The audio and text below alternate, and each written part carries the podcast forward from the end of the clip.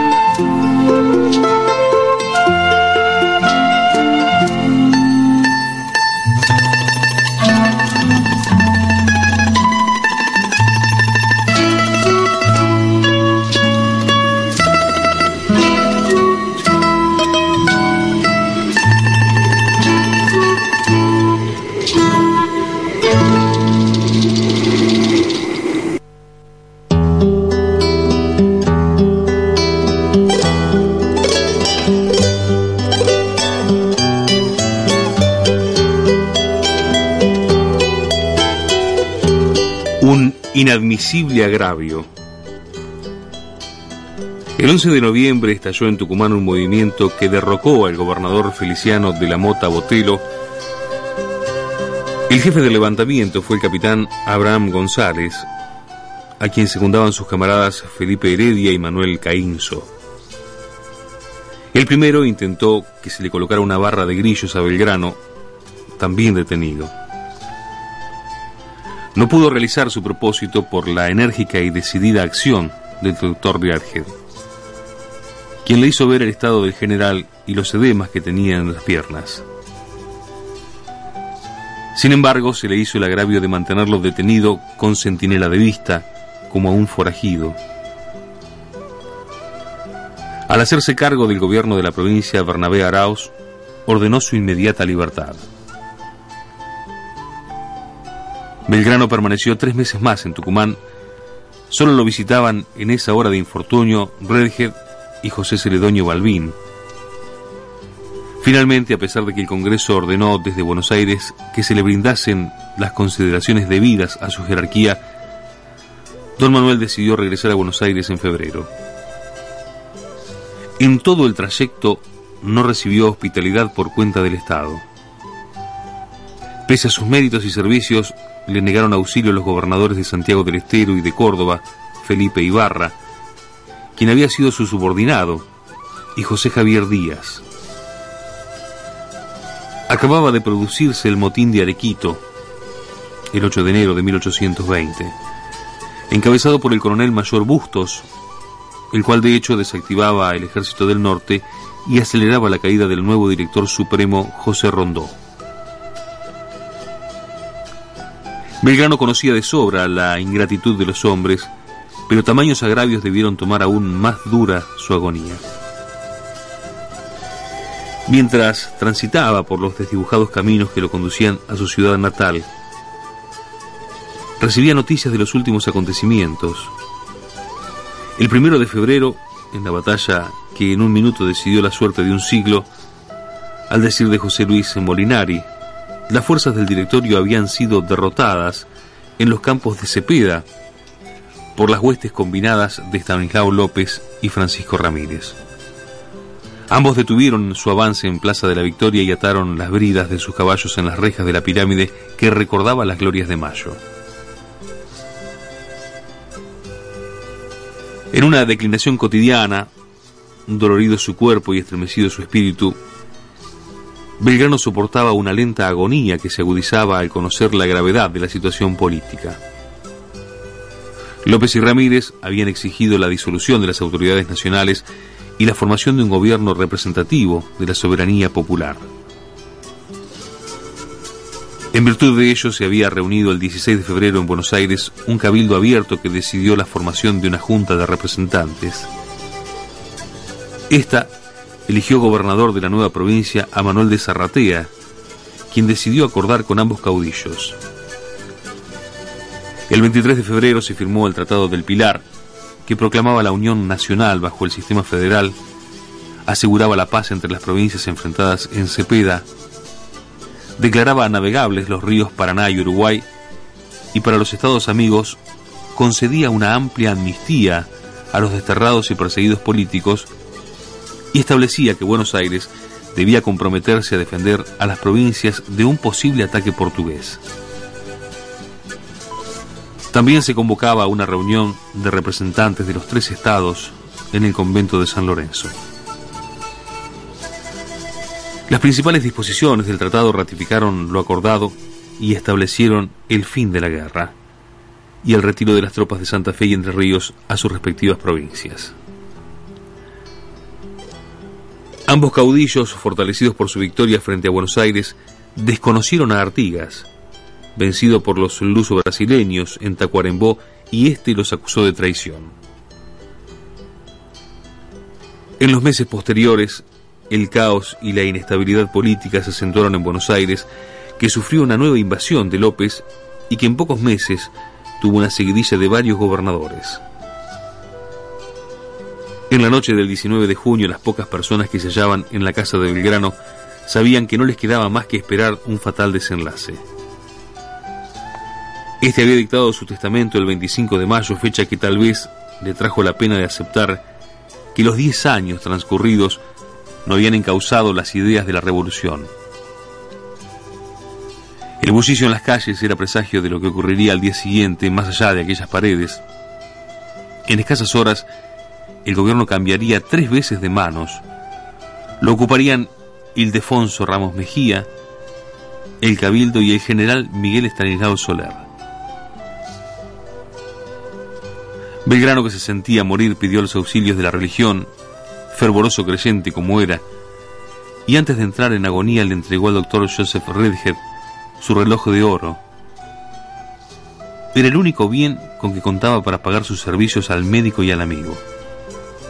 A ese extremo había llegado su pobreza después de entregarse desinteresadamente a la causa de su patria. A las 7 de la mañana del 20, el cansado corazón del creador de la bandera dejó de latir. Los doctores Redhead y Juan Sullivan practicaron una autopsia y embalsamaron el cuerpo. De acuerdo con su deseo, fue amortajado con el hálito de Teresa de la Tercera Orden y encerrado en el atrio de la iglesia de Santo Domingo. El informe de Sullivan, que era patólogo, señaló que al efectuar la autopsia secó gran cantidad de agua que encontró un tumor duro en el epigastrio derecho, el hígado aumentado en volumen al igual que el vaso, los riñones desorganizados, los pulmones colapsados y el corazón hipertrofiado. La descripción parece coincidir con el diagnóstico de un carcinoma hepatocelular, un tumor de gran tamaño con nódulos en la superficie, tejido duro por la cirrosis portal que suele asociarse, ictericia y ascitis. La gran cantidad de líquido extraída por Sullivan indicaría la invasión neoplásica de la vena portal. Otros autores se refieren a una cardiopatía orgánica total como causa de la muerte de Belgrano. Muy pocos se habían enterado de su deceso y solo Fray Francisco de Paula Castañeda, en uno de los varios periódicos que publicaba a la vez, el despertador teofilándrico, dio cuenta del fallecimiento cinco días más tarde. El 27 de junio, el presbítero Domingo Belgrano, hermano y albacea de don Manuel, celebró un funeral al que concurrieron únicamente los hermanos, sobrinos y algunos amigos. Al día siguiente se realizó otro oficio con la presencia de muy pocas personas. La muerte del gran hombre, en vez de alentar expresiones de gratitud, sirvió para impulsar una respuesta de la Gaceta Ministerial a Castañeda, que rozaba los méritos de Belgrano para saherir al religioso polemista. Un año más tarde, el 20 de junio de 1821, se le rindieron las honras fúnebres con participación del batallón primero de línea, la Legión Patricia y el Regimiento de Orden, además de las fuerzas de caballería y piezas de artillería, Asistirían todas las corporaciones para tribunar honores al féretro vacío que sería llevado a la catedral para una misa. Sonaron tambores con redoble de luto y resonaron los cañones mientras se hacía un remedo de entierro. Un gentío llenó las calles por donde pasó el cortejo. En tanto la bandera celeste y blanca tremolaba a media asta en el fuerte. El elogio fúnebre estuvo a cargo del doctor Valentín Gómez.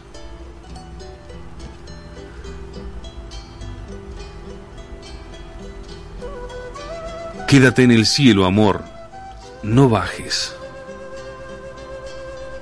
Aquí abajo los grises son tan grises que de algún modo gris van a ultrajarte. Y sos tan linda ya, tan no me olvides, simple ademán de madre por el aire, que si caes, amor, con la ternura con que caen las hojas de los árboles, si llegas a caer, ¿acaso nunca vuelvas a ser tan cielo ni tan madre? Déjanos a nosotros, los humildes, los que nunca te usamos ni abusamos de tu inmenso silencio planetario, que cuidemos la altura donde habitas, celestemente hermosa como el aire. Déjanos a nosotros de los otros, es piadoso no hablarte.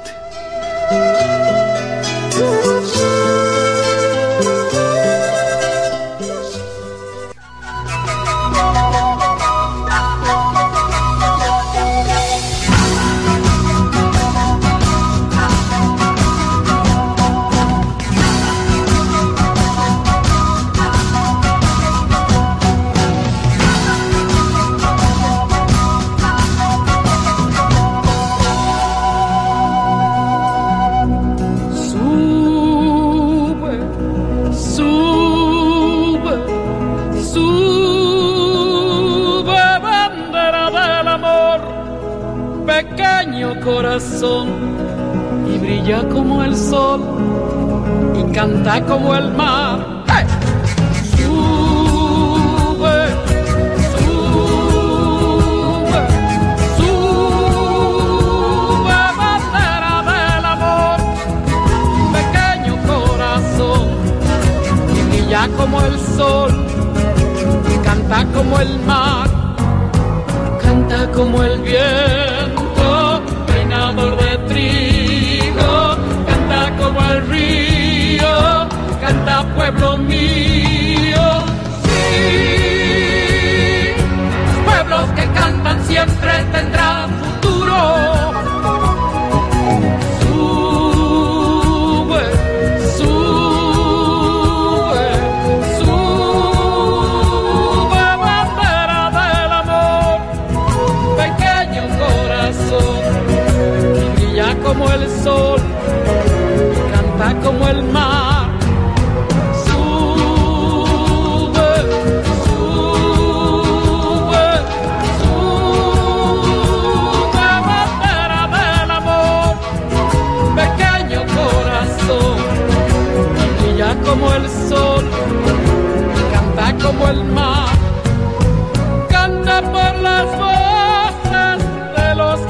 soñaron, canta por las bocas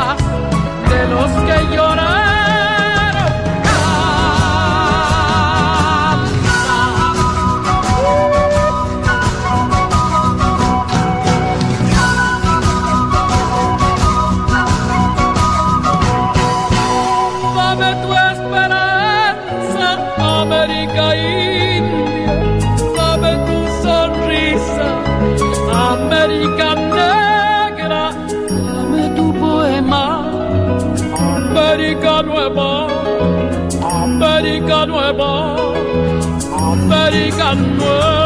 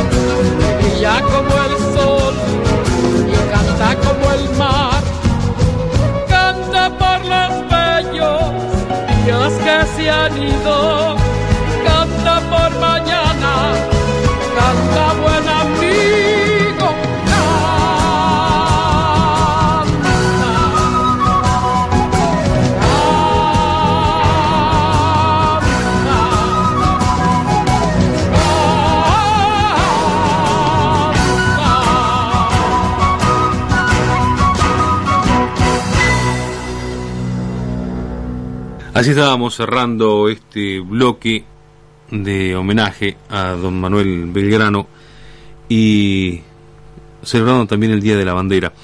Lo que compartíamos en este bloque al comienzo fue la caución Aurora, en esa interpretación espectacular que hicieron el conjunto Mahuacay, que significa sentimiento sagrado, interpretado por Ricardo Vilca y sus amigos. Seguidamente escuchábamos como cortina de ambientación para el relato del tema Yuri de Aguatiñas, del conjunto boliviano. Le dábamos interpretación al poema Oración a la Bandera de Armando Tejada Gómez y cerrábamos con Mercedes Sosa con esta canción Sube que daba muy bien para seguirla dejando en alto, como decía Armando Tejada Gómez.